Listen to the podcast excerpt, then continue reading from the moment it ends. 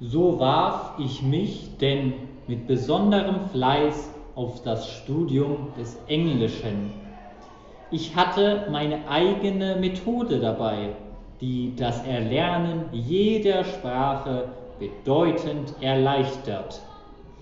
Diese einfache Methode besteht darin, dass man sehr viel laut liest, kleine Übersetzungen macht, Aufsätze schreibt und sie unter Aufsicht des Lehrers verbessert.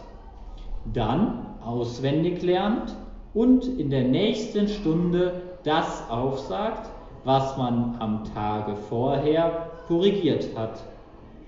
Mein Gedächtnis war schwach, da ich es seit der Kindheit gar nicht geübt hatte. Doch benutzte ich jeden freien Augenblick zum Lernen. Ich hatte immer ein Buch bei mir, aus dem ich irgendetwas auswendig lernte.